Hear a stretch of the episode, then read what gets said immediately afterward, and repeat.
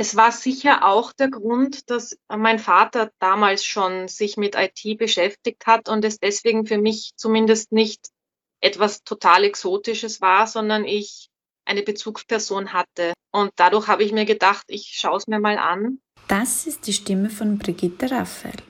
Brigitte habe ich als eine Frau kennengelernt, die sich besonders für andere Frauen einsetzt, indem sie als Vorstandsmitglied von Women in ICT Role Models vor den Vorhang holt. Dabei ist sie selbst eines dieser Role Models, die Vorbildfunktion einnehmen und die bei all ihren Bemühungen, Frauen in der IT vor den Vorhang zu holen, selbst nicht untergehen dürfen. Deshalb freue ich mich sehr, dass sie heute hier ist und mit mir über ihren eigenen Weg in die Informatik spricht. Brigitte ist in ein neusprachliches Gymnasium gegangen. Mathematik war ihr Lieblingsfach in der Schule.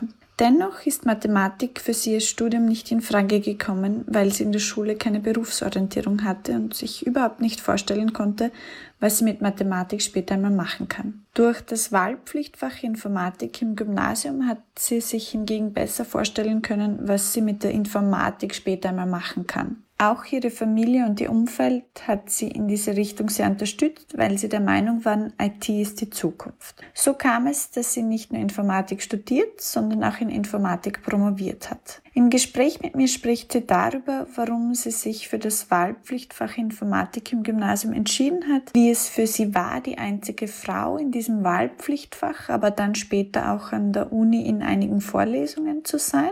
Sie spricht darüber, wie wichtig ihr Authentizität ist, warum man sich nicht verbiegen soll und gibt als Beispiel eine ihrer Kolleginnen, die sehr gerne backt und gerne einen Kuchen in die Arbeit mitnimmt und sich einmal die Frage gestellt hat, ob sie das unterlassen soll, weil es ja oft als sehr weiblich gilt. Brigitte hat sie darin bestärkt, das trotzdem zu machen, weil man Dinge, die man gerne macht, machen soll. Brigitte selbst arbeitet heute nach einer langen Zeit bei IBM als Senior Consultant und erzählt, ähm, wie sie in ihrer Rolle als IT-Consultant, als Übersetzerin zwischen den Fachabteilungen und der IT auftritt und äh, wie sich auch mit diesem Job der Kreis wieder schließt, weil sie ursprünglich in der Schule auch den Gedanken hatte, vielleicht nicht doch auch Sprachen zu studieren. Wenn euch die Folge mit Brigitte gefällt, dann teilt sie gerne mit jemandem, den sie gefallen könnte. Und jetzt viel Spaß mit Tech She Likes Folge 23. Wie bist du IT-Spezialistin geworden? Ja, also meine Ausbildung war eher so die klassische Frauenausbildung. Ich bin in ein neusprachliches Gymnasium gegangen und das hat mir auch Spaß gemacht. Also ich habe Sprachen sehr, sehr gern gelernt. Äh, in der Schule hat mir Mathematik aber auch Spaß gemacht. Das war mein Lieblingsfach an sich. Also mir war klar, ich möchte studieren. Äh, ich habe dann überlegt, was. Und Mathematik ist für mich nicht in Frage gekommen, leider. Aus dem Grund, weil wir in der Schule jetzt keine Berufsorientierung in der Form hatten und ich mir überhaupt nicht vorstellen konnte, was ich mit Mathematik später einmal machen kann. Ich wusste nur, ich will nicht Lehrer werden und mehr konnte ich mir damals einfach unter Mathematik nicht vorstellen. Ich hatte dann das Glück, dass ich in der Oberstufe Wahlpflichtfach Informatik genommen habe. Und dann habe ich gemerkt, okay, Programmieren, das ist es. Das macht mir Spaß. Das hat auch dieses Analytische.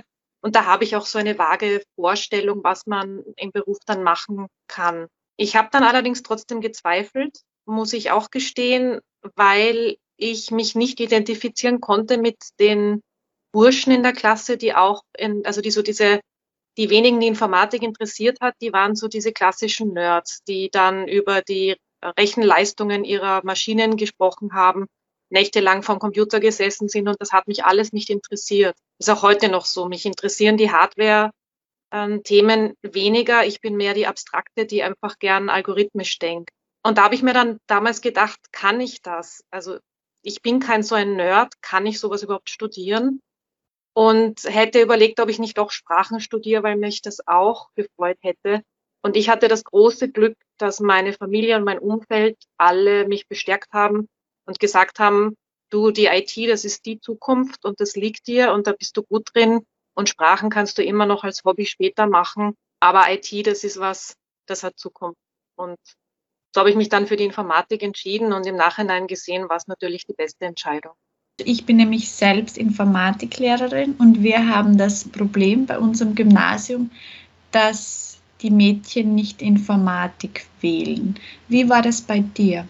Von wie vielen Burschen und Mädchen warst du da umgeben in dem Wahlpflichtfach? Soweit ich mich erinnern kann, war ich, ich glaube, ich war sogar auch die Einzige. Obwohl wir ja im Gymnasium tendenziell mehr Frauen als Männer waren in der Klasse, aber gerade bei Informatik hat sich das dann ganz schnell gewandelt, das Verhältnis.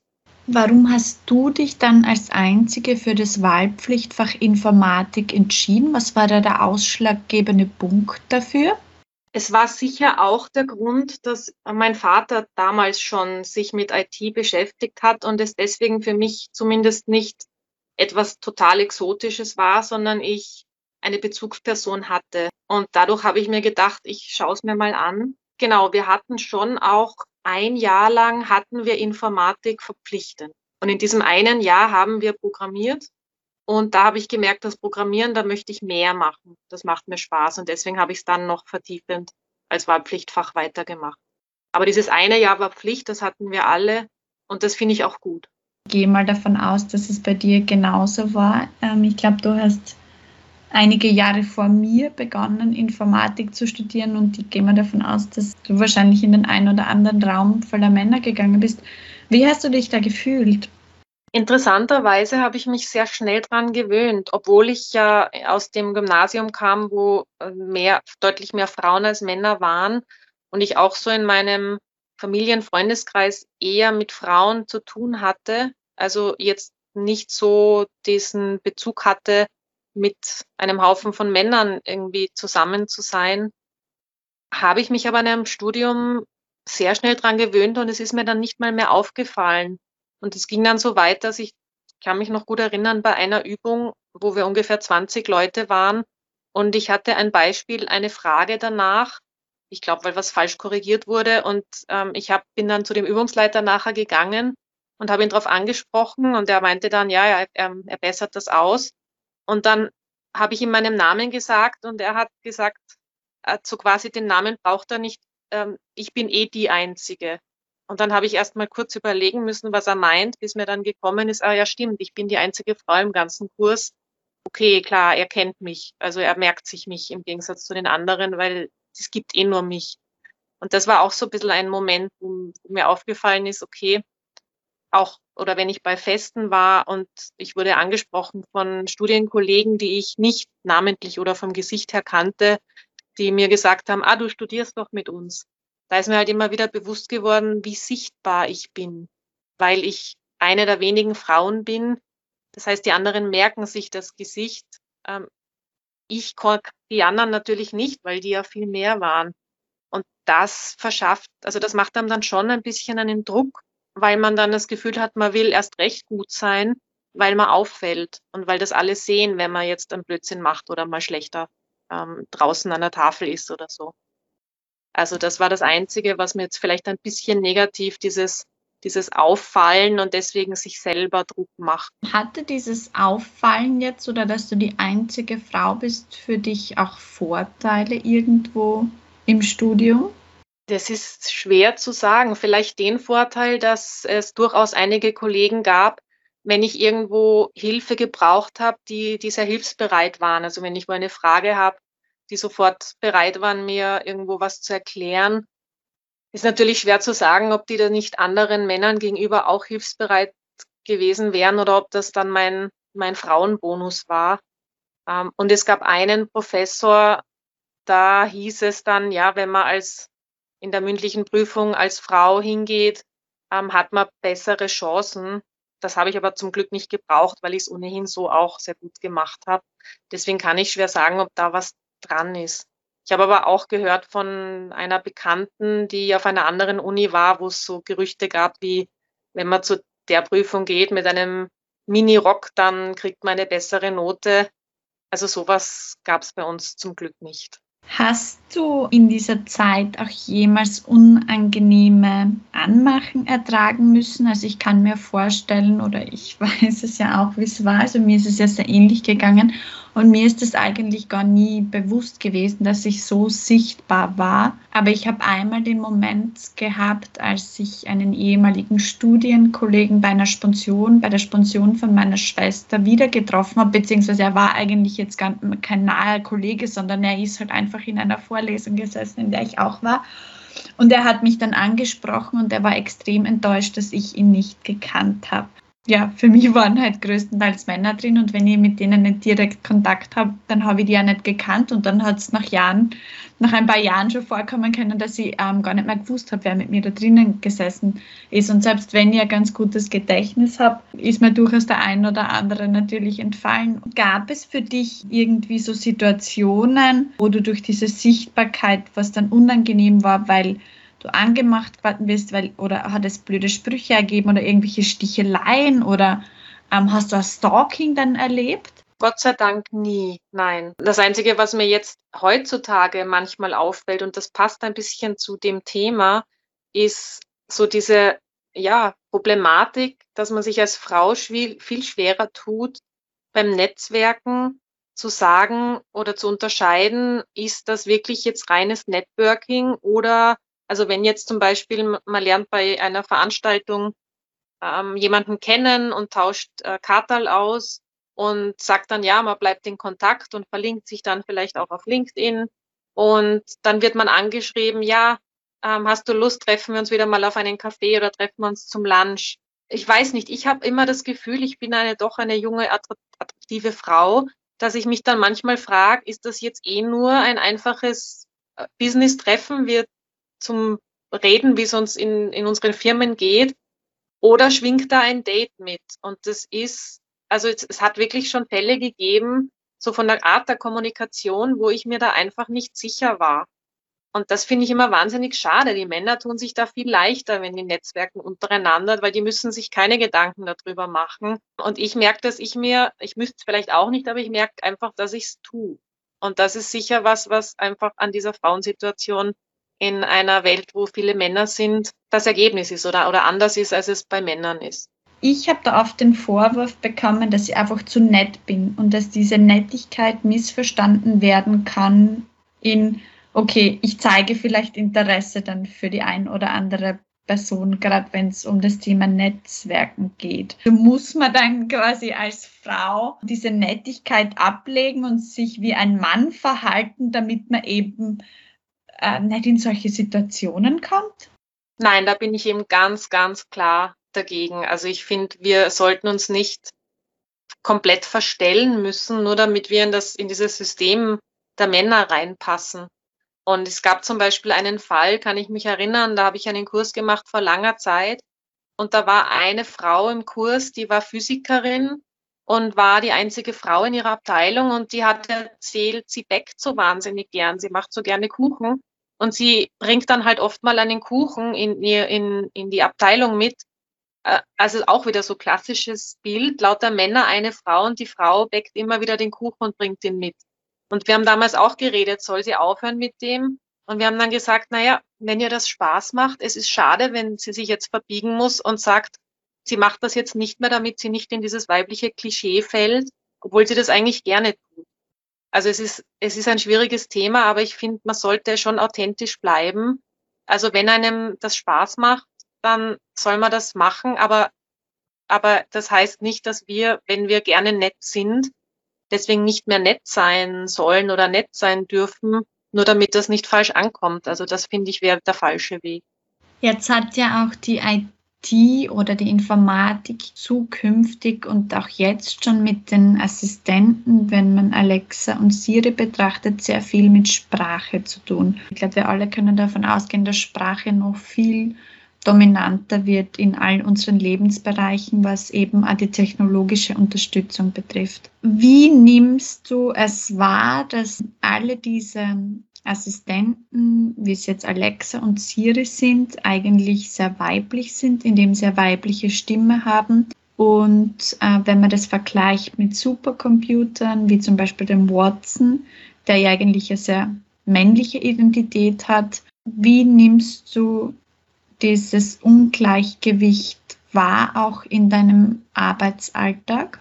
Also was die Assistenten angeht, muss ich gestehen, habe ich bis jetzt da noch nicht viel drüber nachgedacht. Aber wenn ich es jetzt tue auf die Schnelle, ist es schon wieder so ein bisschen Diskriminierung, weil es ist wieder so, die Sekretärin, die eben die Assistentin, die die, die Arbeiten macht, ist weiblich. Man könnte jetzt zwar sagen, gut, Frauen haben vielleicht oft eine angenehmere Stimme oder da ist das angenehmer, sich mit denen zu unterhalten, aber da gibt es auch Gegenbeispiele. Ähm, zum Beispiel meine, meine Mobilbox auf dem Handy von dem Betreiber, wo ich bin, das ist eine angenehme männliche Stimme, die diesen Standardtext spricht. Und das, ich weiß noch, da war zum Beispiel in meiner Familie erstaunen, wie die zum ersten Mal auf die Mobilbox gekommen sind und dann, du hast ja eine männliche Ansage auf deiner Mobilbox und die klingt so sympathisch. Also es gibt, es geht auch anders. Warum trotzdem da viele Firmen immer zu den weiblichen Stimmen greifen, ist, weiß ich nicht und ist schade. Was ich so in meinem Umfeld hm, sagen kann, ich muss sagen, ich persönlich habe Gott sei Dank nie so diese Stereotypen erlebt, wie man sie oft leider von Kolleginnen hört, dass wenn man in einem Meeting ist mit lauter Männern, dass dann automatisch angenommen wird, die Frau ist die, die den Kaffee holt oder die die Sachen wegträgt oder so. Also da war ich scheinbar immer mit sehr emanzipierten Männern umgeben. Oder vielleicht habe ich es auch einfach ignoriert und einfach nicht, bin nicht drauf eingegangen. Das ist schwer zu sagen. Aber zumindest habe ich da Gott sei Dank nicht die negativen Erfahrungen gemacht wie viele andere. Als ich mit dem Informatikstudium begonnen habe, war es so, dass von mir eigentlich, von meiner ganzen Familie erwartet wurde, dass ich dann ihre PCs warten kann und quasi die Anwendungsbetreuerin schlechthin bin und das auch sehr oft nach wie vor mit der IT oder mit der Informatik verknüpft wird, dass wenn man das Studium macht, dass man ja dann jegliches Problem von den Nachbarn und von den Freunden quasi am Computer beheben kann. Hast du auch als Anwendungsbetreuerin für Familie und Freunde gearbeitet? Ich wurde auch immer wieder gefragt, also das ging mir genauso, dass die Leute gehört haben, ah, du machst Informatik super, ich habe da eher ein Problem äh, mit dem Computer. Ich habe das aber dann versucht, sehr schnell abzustellen, wenn es jetzt nicht Leute waren, die mir wirklich wichtig waren, wo ich mich hingesetzt habe und dann gemeinsam, also versucht habe, das zu recherchieren. Aber im Grunde, ich musste genauso in Google schauen, äh, versuchen rauszufinden. Also ich in dem Bereich wusste ich nur wenig mehr als sie, weil das einfach der Bereich ist, der mich nie so interessiert hat. Stundenlang Fehler in irgendwelchen Einstellungen zu suchen, das ist nicht das, was mir Spaß macht. Da bin ich einfach in einem anderen Bereich der IT unterwegs. Aber es war oft schwierig, den, dass die Leute den Unterschied verstehen. Hast du den Leuten den Unterschied erklärt? Also, dass nicht jeder Informatiker gleich der Helpdesk-Mitarbeiter oder der Anwendungsbetreuer ist? Das habe ich immer erklärt, ja. Und die, und die Leute, die mich gekannt haben, die haben das auch sehr schnell akzeptiert. Was ist dir jetzt erst bewusst, seit du diesen Weg durch das Informatikstudium und auch schon im Gymnasium durch das Wahlpflichtfach Informatik gegangen bist? Wo du sagst, das ist mir jetzt eigentlich erst bewusst, weil ich selbst den Weg gegangen bin, den Werdegang eingeschlagen habe des ähm, Wahlpflichtfach und des Studiums. Was mir nicht so bewusst war, war diese, diese Vielfalt in der IT. Also Ausgesucht habe ich es mir damals wegen des Programmierens, weil das war das, was wir in der Schule gemacht haben. Hat mir auch sehr lange viel Spaß gemacht. Mir ist aber dann erst im Studium und dann vor allem auch erst später in der beruflichen Laufbahn aufgefallen, wie viel mehr Möglichkeiten es gibt und ähm, dass man sich auch ständig weiterentwickeln kann. Also von der Programmierung weiter zu anderen Rollen, die aber auch alle diesen technischen Fokus haben und wo ein technischer Background äh, hilft. Aber es ist nicht so, dass wenn man Informatik studiert, dass man dann sein Leben lang programmieren wird.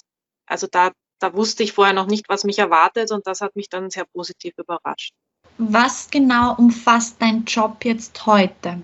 Also das, was ich heute mache, ähm, hat verschiedene Namen. Das nennt sich bei manchen Business Analyse, bei manchen nennt man es Requirements Engineering oder Anforderungsanalyse.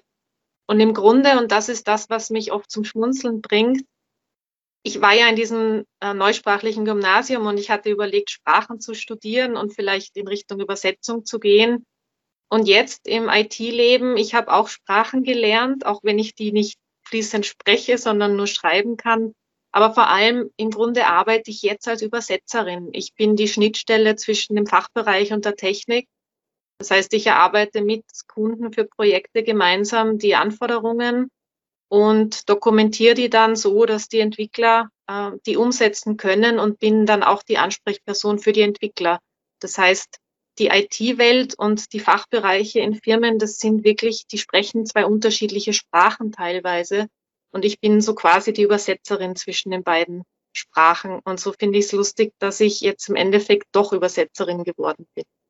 Wie hat jetzt dein Umfeld reagiert, auch deine Freunde? Was sagen die zu deinem heutigen Job? Da hatte ich auch das Glück, dass alle meine Freunde und Familienmitglieder, die haben mich alle gut gekannt. Die haben alle gesehen, dass ich in Mathematik sehr gut bin, dass ich dort im Grunde nichts lernen brauche, weil ich die Zusammenhänge schnell verstehe und dass mir das liegt.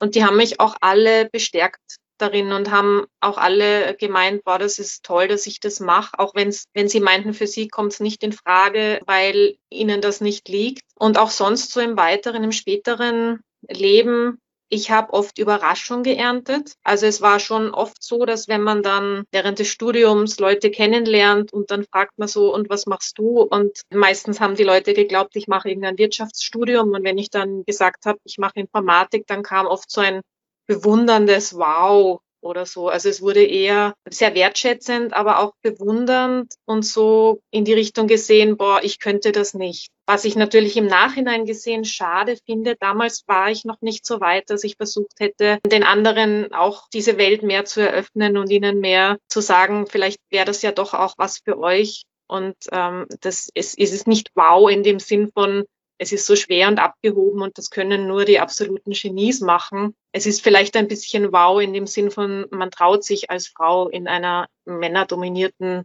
Branche. Aber wenn das mehr Frauen machen, dann würde dieses Wow auch irgendwann verschwinden und es wäre normal. Wenn du das jetzt heute hier aufholen könntest, was würdest du machen? Also das ist zum Glück kein Konjunktiv, sondern ich bin auch sehr äh, aktiv in dem Bereich und ich habe auch schon dann gegen Ende des Studiums gestartet. Da ist mir dann bewusst geworden, dass es da Aufholbedarf gibt und dass man da dringend was tun muss. Ich war dann in meinen letzten Studienjahren und auch in meinen ersten Berufsjahren war ich Botschafterin von dem Programm FIT, Frauen in die Technik. Da bin ich mit anderen Studentinnen in Schulen gegangen und wir haben versucht, genau das zu machen, was mir als Schülerin gefehlt hat, nämlich den Mädchen, also das war speziell nur für Mädchen, die Burschen mussten dann alle rausgehen für die eine Stunde, zu zeigen, was es für technische Studienrichtungen gibt, was man dann später so damit machen kann, ein paar Beispiele und einfach auch da zu sein für Fragen, die sie haben. Also das habe ich sehr lange gemacht und jetzt bin ich seit etwas über einem Jahr auch wieder aktiv,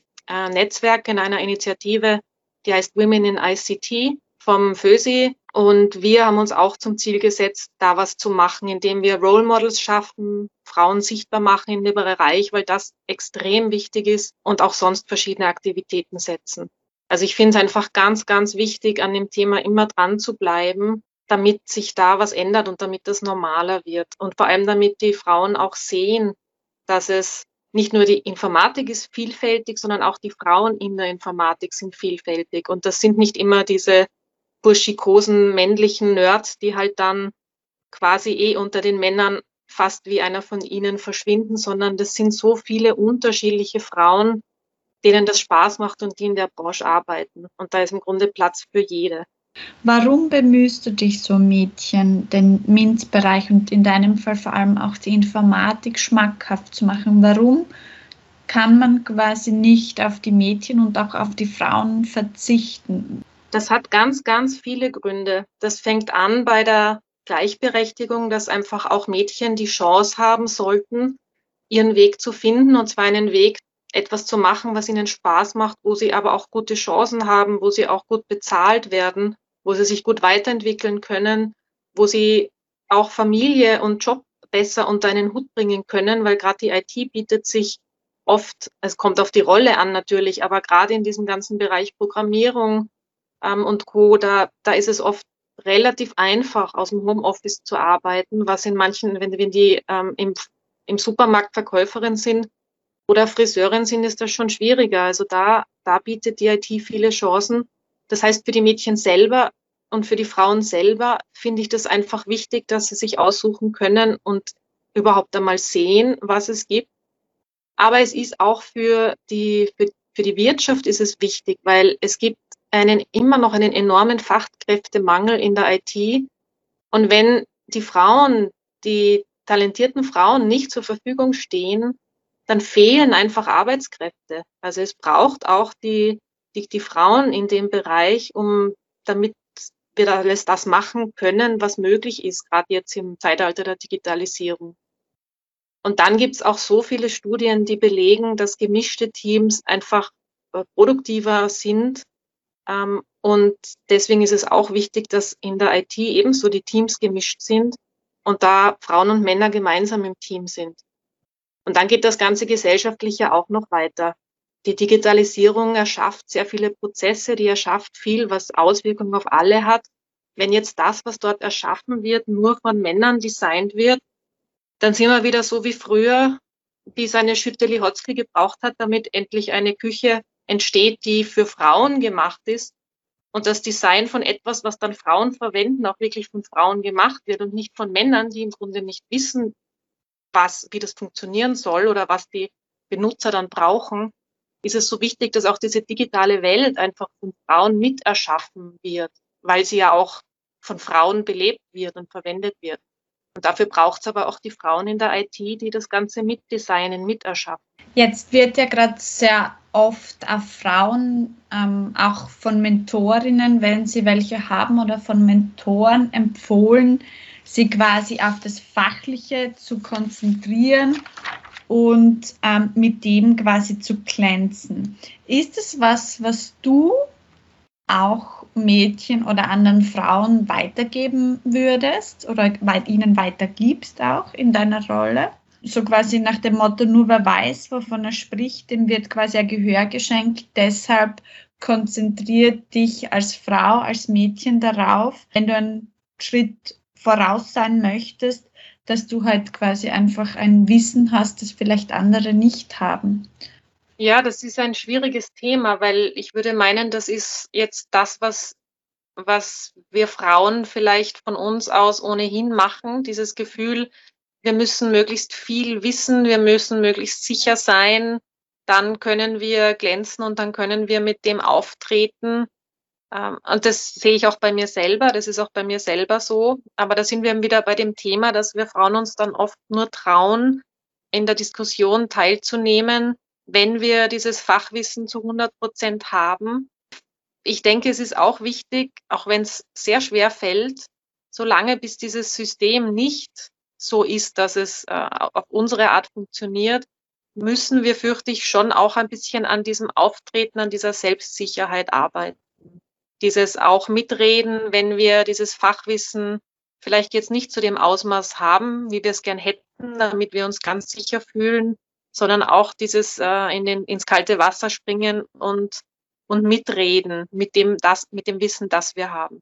Natürlich ist es gut, wenn wir viel Fachwissen haben, aber wir dürfen uns da nicht zu sehr perfektionieren. Also dieser, dieser Perfektionismus, der steht uns, glaube ich, manchmal selber im Weg. Hattest du jemals Selbstzweifel? Ja, ich denke im, im Laufe der Zeit immer wieder. Ähm, aber ich habe es auch immer wieder geschafft, mich auf das zu konzentrieren, wo ich gewusst habe, da bin ich gut und an das positive Feedback zu denken, das ich von anderen bekommen habe und, und da drüber hinwegzukommen. Aber ich glaube, das ist normal.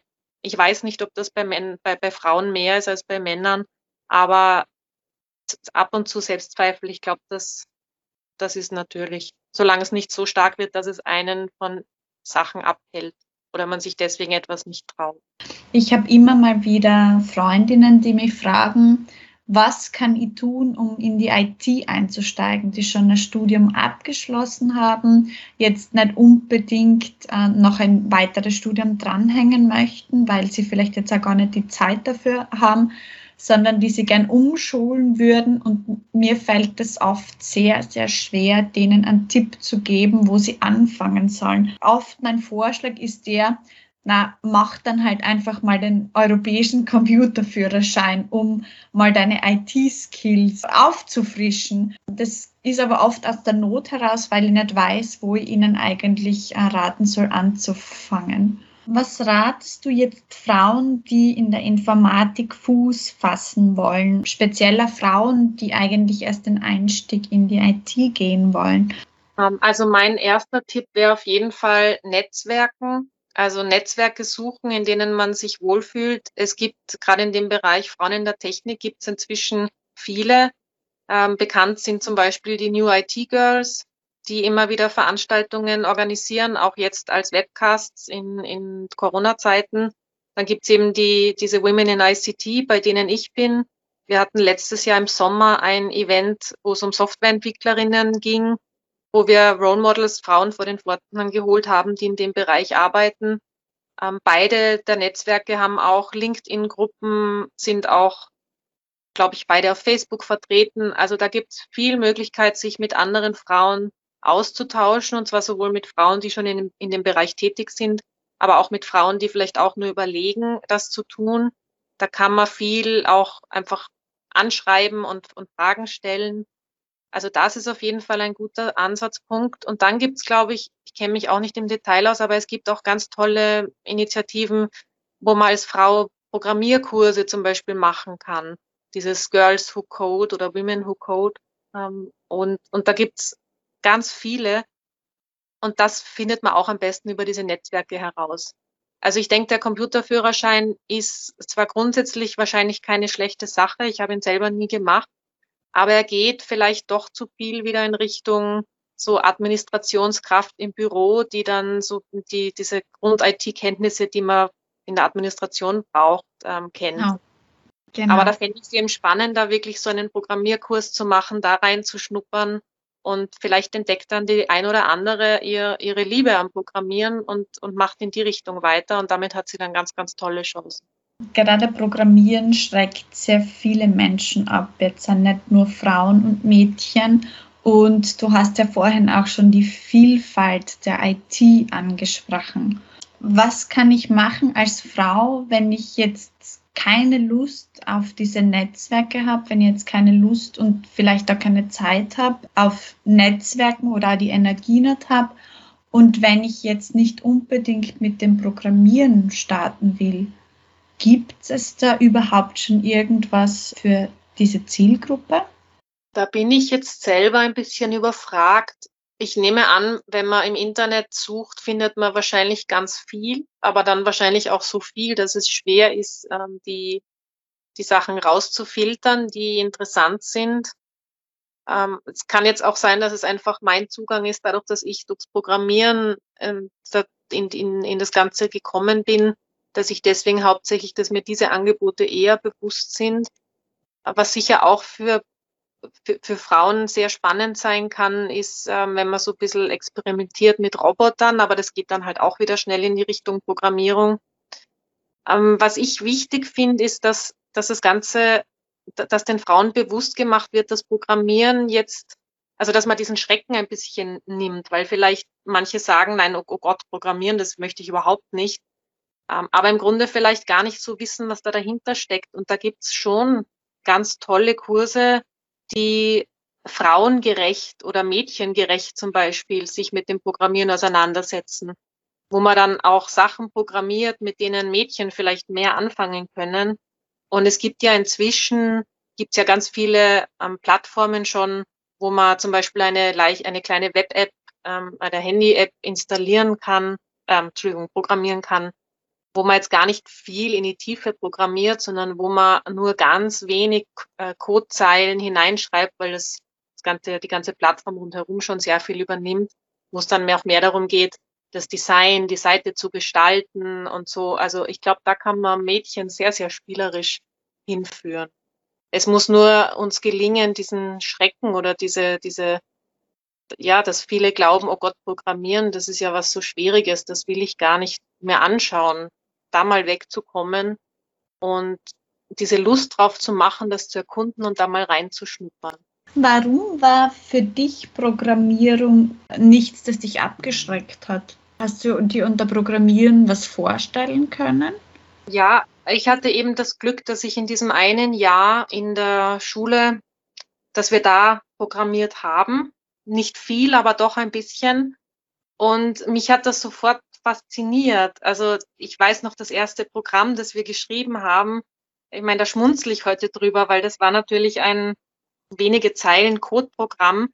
Aber dieses Programm hat einfach auf, die, auf, auf den Bildschirm geschrieben, hallo, wie heißt du? Und dann habe ich meinen Namen eingegeben und dann hat das Programm gesagt, ähm, hallo Brigitte, schön dich zu sehen oder so. Und das war für mich damals dieses Klicken, dieses Merken, man kann das so programmieren, dass diese Eingabe, die vom Benutzer kommt, sofort weiterverwendet wird und auf Basis dieser Eingabe dann weitere Sachen passieren. Dieses ganz einfache Grundprinzip, das hat mich damals fasziniert. Und dann haben wir halt auch in dem Jahr Beispiele gemacht. Unsere Informatikprofessorin war wie oft in so Gymnasien keine ausgebildete Informatikerin, sondern das war eine Physikerin. Dementsprechend waren ihre Programmierbeispiele auch sehr stark physiklastig. Das heißt, es ging immer darum, es gibt ein Physikproblem und, und wir wollten das in einem Programm umsetzen. Wie kann man dieses Problem mit einem Programm lösen? Und das war das, was mich persönlich dann einfach, was mir gefallen hat, weil ich dieses analytische, dieses, ich habe ein Problem und versuche jetzt strukturiert mit einem Algorithmus da zu einer Lösung zu kommen. Das hat mir Spaß gemacht. Also das heißt, bei mir war es wirklich jetzt nicht verspielt, sondern bei mir war es einfach dieses Analytische, wo ich gemerkt habe, das macht mir Spaß. Und dann habe ich einen Input, gebe einen Input raus und dann purzelt hinten das Ergebnis raus und das, ja, da habe ich gemerkt, dass das kann ich mir vorstellen, weiterzumachen. Ist das vielleicht die Lösung, dass man quasi alle Kinder dazu verpflichtet, äh, in den Informatikunterricht zu gehen? Also grundsätzlich wäre ich sofort dafür, als verpflichtend einzuführen. Wichtig wäre aber, dass dann auch da gute Pädagogen drinnen sind. Ich habe gemerkt, dass ich dieses Informatik, dass das Programmieren mir Spaß macht. Es gab aber auch einige in meiner Klasse, die wurden durch unsere Professorin damals eher abgeschreckt, weil die eben nicht sehr gut drauf war und auch das nicht jetzt, also eben, das war eine Physikerin, die einfach einen kleinen Zusatzkurs gemacht hat, damit sie auch Informatik unterrichten kann. Das heißt, die wusste da selber nicht sehr viel und hat mit uns wirklich nur diese paar Programmierbeispiele gemacht und nichts drumherum. Jemand, der jetzt vielleicht dem das Programmieren nicht liegt, aber dem was anderes in der IT vielleicht sehr liegen würde, dem hätte das dann überhaupt nicht weitergeholfen. Also deswegen finde ich, verpflichtend wäre gut, aber unbedingt mit guten Pädagogen, die dann diese Zeit auch nutzen können, dass das keine totgeschlagene Zeit ist. Ja, da bin ich total bei dir. Jetzt ist ja gerade, wenn es ums Programmieren geht, ähm, sagen viele, gerade ähm, die Menschen in der IT, es ist so wichtig wie Lesen und Schreiben. Dann gibt es natürlich die Gegenfront, die sagt, andere Fähigkeiten sind viel, viel wichtiger. Wie siehst du das? Also ich denke, es ist eine gute Basis, die einem hilft bei vielen Sachen, die man sonst machen kann in der Informatik, aber es ist kein Muss. Also es sind geradezu Fähigkeiten wie analytisches Denken, komplexe Zusammenhänge verstehen. Das wird durch Programmieren gefördert. Deswegen ist es gut, wenn man das Programmieren als Basis gemacht hat, ist aber kein Muss, weil es kann ja auch äh, so da sein. Und es ist noch nicht das Einzige. Also Programmieren alleine ist auch zu wenig. Es braucht heute so viel mehr wie Kommunikation, Teamwork. Also da gibt es ganz, ganz viele Sachen. Aber ich denke, Programmieren ist eine gute Basis und es schadet nicht, wenn man es zumindest ansatzweise gelernt hat. Jetzt bist du selbst sehr lange schon tätig in der IT. Du engagierst dich sehr stark für Mädchen und natürlich auch für Frauen, damit, die Branche, damit sie die Branche attraktiv finden. Wie schafft man es denn überhaupt, dass quasi auch Mädchen und Frauen die Branche attraktiv finden? Und was braucht es eigentlich, damit Mädchen und auch Frauen sich in der Branche wohlfühlen? Also es braucht auf jeden Fall Role Models. Das finde ich ist ganz wichtig damit eben die Frauen sehen, was möglich ist und, und ähm, dass, dass es als Frau sehr gut möglich ist, den Weg da zu finden. Es braucht aber auch die Rahmenbedingungen. Also es ist ja schon seit vielen Jahren, ist dieses Schlagwort äh, Gender Equality. In den letzten Jahren ist ein bisschen mehr der Fokus gegangen auf Gender Equity und das finde ich einen Ansatz, der sehr, sehr gut ist. Es geht nicht nur um Gleichberechtigung, sondern es geht um Chancengleichheit.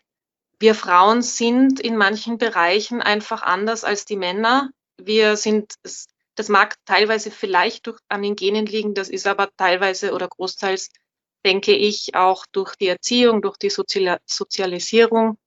Und wir treten anders auf und verhalten uns anders, weil wir so aufgewachsen sind. Und es ist jetzt oft so, dass wir das Gefühl bekommen, wir müssen uns an das System anpassen, damit wir die gleichen Chancen haben wie Männer. Und das finde ich sollte nicht sein. Das System sollte so funktionieren, dass Frauen so sein können, wie sie sind und trotzdem die gleichen Chancen haben wie Männer. Und das finde ich wäre das, das höchste Ziel, das aber nicht leicht ist zu, ähm, zu erreichen. Und da müssen alle mitmachen. Da braucht es dann auch die Männer, die mitspielen. Und vielleicht, damit man sich was darunter vorstellen kann, ein ganz, ganz einfaches Beispiel, das mir dazu in den Kopf kommt. Ich merke es bei mir selber. Ich bin jemand, die eher eine ruhige Stimme hat und gerade wenn ich in einem Meeting sitze, dann, es ist vielleicht auch ein bisschen so eine weibliche Eigenschaft, hört man manchmal, ich überlege mir genau, ob ich was sagen möchte oder nicht, weil ich möchte nur was sagen, wenn ich das Gefühl habe, es ist wirklich wichtig und wertvoll und ich kann was beitragen. Ähm, bei Männern hat man, und ich rede jetzt in Klischees, aber es ist, habe ich halt auch teilweise selber festgestellt, Männer reden oft schneller und freier und, und überlegen nicht so lange, bevor sie was sagen. Und dann hat man als Frau aber manchmal das Problem, dass man untergeht, dass man gar nicht zu Wort kommt. Und jetzt könnten wir als Frauen uns anpassen an das System, indem wir lauter werden, indem wir auch versuchen, schnell drauf loszureden, auch wenn wir uns gar nicht wohlfühlen damit. In, der, in meiner idealen Welt wäre es aber so, dass das System sich anpasst und dass dann die Männer auch zum Beispiel mal die Frau ansprechen, möchtest du zu dem Thema was sagen? Du schaust so aus, als wolltest du gerade was sagen. Also, dass da so mehr dieses Bewusstsein da ist, dass vielleicht, und das muss jetzt nicht Mann, Frau sein, es gibt sicher genauso ruhige Männer, aber dass so generell dieses Bewusstsein da ist, die Leute ticken unterschiedlich und wir gehen auf die Menschen unterschiedlich ein, damit dann trotzdem alle die gleichen Chancen haben ohne dass sich alle an dieses Standardsystem anpassen müssen. Du hast jetzt vorher den Punkt des Heranwachsens als Frau erwähnt. Was hast du eigentlich als Mädchen erlebt? Wie bist du aufgewachsen? Welches Rollenbild wurde dir vorgelebt? Also ich bin als wirklich klassisches Mädchen aufgewachsen. Ich bin mit einer alleinerziehenden Mutter aufgewachsen. Meine Eltern waren geschieden. Ich hatte zwar schon immer wieder auch Kontakt zu meinem Vater, aber mein, meine Vorbilder waren im Grunde meine Mutter und meine Großmutter. Beides starke Frauen, aber beides klassische Frauen. Also nichts in der IT. Meine Mutter war Lehrerin. Ich habe auch mit Puppen gespielt. Ich habe wie ein klassisches Mädchen. Ich hatte weder Autos noch habe ich irgendwas zerlegt. Und es ist auch, ich muss auch gestehen, es ist jetzt noch so, dass ich nicht nur, also manche glauben nur, weil ich Technikerin bin, Informatikerin bin, kann ich auch äh, Sachen reparieren in der Wohnung oder so. Und das ist überhaupt nicht der Fall, weil das ist mir nicht mitgegeben worden. Das habe ich als beim Aufwachsen einfach nicht mitbekommen, sondern ich war da halt eher das klassische Mädchen und erst Studium hin hat sich das dann geändert. Erst da habe ich dann meinen Weg einfach abgeändert und das gemacht, was ich jetzt mache. Ich finde es sehr spannend, dass du jetzt auch gesagt hast, du hast dann quasi mit Puppen gespielt und du hast eigentlich nichts äh, repariert. Ich kenne genauso Männer, die sehen ihren Job in der IT eigentlich nur als Job und interessieren sich darüber hinaus auch gar nicht für, sage jetzt mal, PCs und alles, was dazugehört, sondern die machen ihren Job, sind Softwareentwickler, gehen in die Arbeit, haben dort ihren Computer stehen und gehen nach Hause und haben zu Hause eigentlich überhaupt nichts, außer vielleicht das Notebook, das sie in der Tasche haben, wenn sie mal schnell was für die Firma unternehmen müssen. Es gibt die Informatiker, die auch am Wochenende vor sich hin programmieren, die an Hackathons teilnehmen, die denen das, weil das das Hobby auch ist für sie. Und es gibt aber die, und da gehöre ich eben auch dazu, ich mache meine, meine Arbeit sehr gerne. Und ähm, ich bin aber, ich brauche aber auch andere Sachen. Und am Wochenende bin ich dann halt gern das ganze Wochenende draußen in der Natur. Weil die Natur und die Bewegung, die Berge, das gibt alles einen guten Ausgleich, finde ich, zu dem sitzenden Job. Das heißt jetzt für mich aber nicht, dass der eine ein besserer Informatiker ist als die anderen. Es ist einfach, das sind halt dann das, die Hobbys, die man in der Freizeit hat und das muss nicht sein, dass man dann die ganze Zeit nur vom PC sitzt. Ich hatte dann oft Studienkollegen, die sich dann über die Kollegen oft beschwert haben und quasi gesagt haben, das ist ja kein richtiger Informatiker, wenn der sich in seiner Freizeit ähm, gar nicht dafür interessiert, ähm, sondern wenn es ihn dann eigentlich nur nervt, am PC zu reparieren oder den Computer von seiner Freundin zu Hause aufzusetzen. Also ich habe das schon sehr spannend gefunden, dass ähm, auch das Bild oft von den ähm, Männern war, man kann eigentlich nur ein guter Informatiker sein oder ein kompetenter Informatiker sein, wenn man quasi sein ganzes Leben für die IT opfert und natürlich auch über den Job hinaus äh, sie damit beschäftigt. Hattest du auch solche Studienkollegen oder? Gott sei Dank nicht. Also bei mir war das nur ganz in der Anfangsphase eben, bevor ich zu studieren begonnen habe, war das meine große Sorge, dass die im Studium alle solche Nerds sind, also alles solche Menschen sind, die sich nur mit dem Computer beschäftigen und sonst mit nichts. Ähm, ich war dann aber angenehm überrascht während des Studiums. Es gab sie auch. Also es gab schon auch diese richtigen Nerds wie im Klischee mit dem Wollpulli, die sich geschreckt haben, wenn sie eine Frau gesehen haben und die sich am liebsten irgendwo an ihren Computer verzogen haben und programmiert haben. Aber es gab auch die ganz anderen. Also es gab auch so viel unterschiedliche Menschen und ich hatte nie das Gefühl, dass ähm, irgendwer, dass ich benachteiligt bin oder dass irgendwer meint, ich wäre eine schlechtere Informatikerin, weil ich an den Wochenenden in meiner Freizeit andere Sachen auch mache. Ich hatte auch das Glück, muss man dazu sagen, dass ich sehr leicht lerne und, und Zusammenhänge sehr leicht verstehe und ich deswegen im Studium auch immer sehr gut war. Und das hat vielleicht auch geholfen, dass einfach niemand auf die Idee gekommen wäre, mir das zu unterstellen, weil meine Leistungen ja dagegen gesprochen haben. Wie sieht denn dein Computer-Setup im Alltagseinsatz aus? Jetzt eben gar nicht klischeehaft für meinen Beruf bin ich im Privatleben nicht so stark digital unterwegs. Also ich habe wohl mein Handy und das habe ich jetzt auch immer dabei und da habe ich auch haufenweise Apps drauf und mache viele Sachen. Aber ich bin eben gerade in der Freizeit und am Wochenende auch viel draußen unterwegs. Und wenn ich zum Beispiel einen Tag draußen wandern oder Bergsteigen oder Radfahren bin, dann kann das durchaus passieren, dass ich, ähm, wenn ich aus dem Haus gehe, also die Internetverbindung ausschalte, Bluetooth ähm, ausschalte, GPS ausschalte und dann bin ich einen Tag lang wirklich nur im Notfall erreichbar, weil Handynetz habe ich dann oft auch nicht.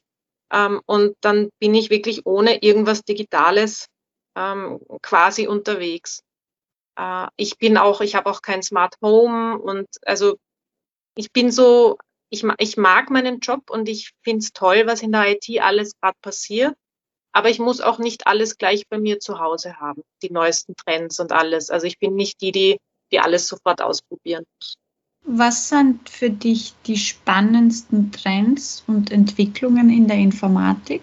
Also ganz spannend finde ich Blockchain. Und zwar Blockchain jetzt nicht im Kontext mit Geld, also nicht Bitcoin und Co., sondern Blockchain im Kontext mit wirklich eine sichere, eine Plattform, eine transaktionssichere Plattform, mit der man, sei es jetzt von Zollpapiere, also Papiere für Transportcontainer, die ganze Transportkette abbilden, über die Herkunft von Lebensmitteln zurückverfolgen, also für solche Use Cases abseits des Finanzsektors. Ähm, was natürlich auch sehr spannend ist, auch wenn es schon ein bisschen abgedroschen ist, ist das ganze Thema Artificial oder Augmented Intelligence, also das, die künstliche Intelligenz, die ja mehr und mehr überall einfließt. Also das sind schon zwei Themen, die ich sehr, sehr spannend finde. Und es gibt natürlich noch viele, viele mehr. Was war deine mutigste Entscheidung?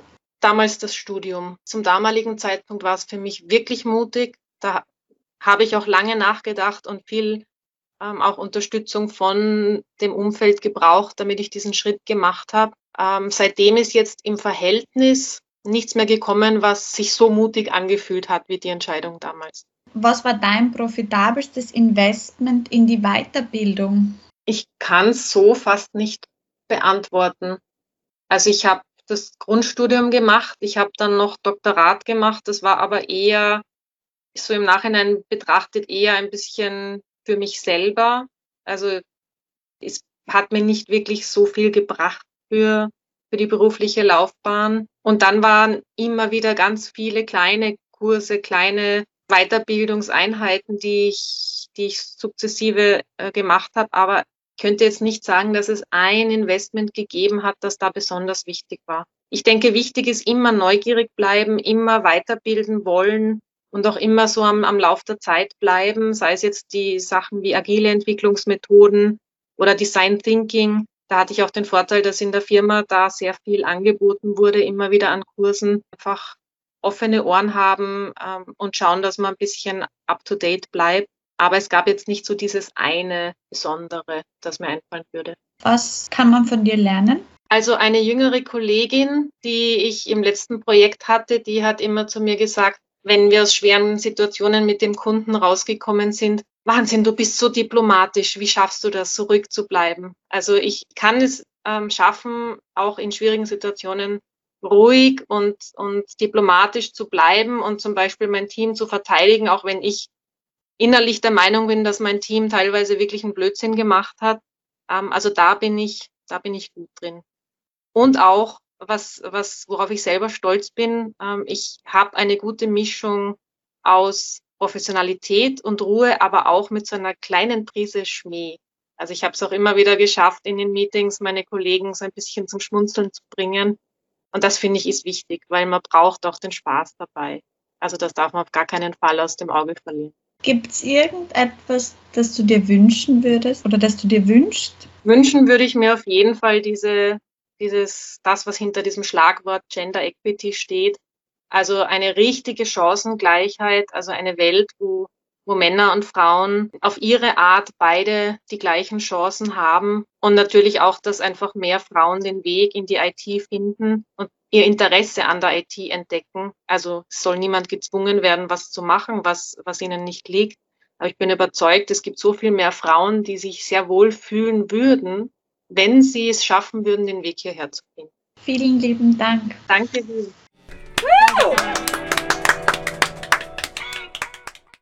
Das war die Folge mit Brigitte Raphael. Wenn euch die Folge gefallen hat, dann freue ich mich sehr, wenn ihr Taxi Likes abonniert bei Apple Podcast und Spotify und wenn ihr gerade bei Apple auch eine Bewertung dalasst. Für Feedback könnt ihr mich auch erreichen unter Taxi Likes bei Instagram, Facebook, LinkedIn oder über meine Website taxilikes.co.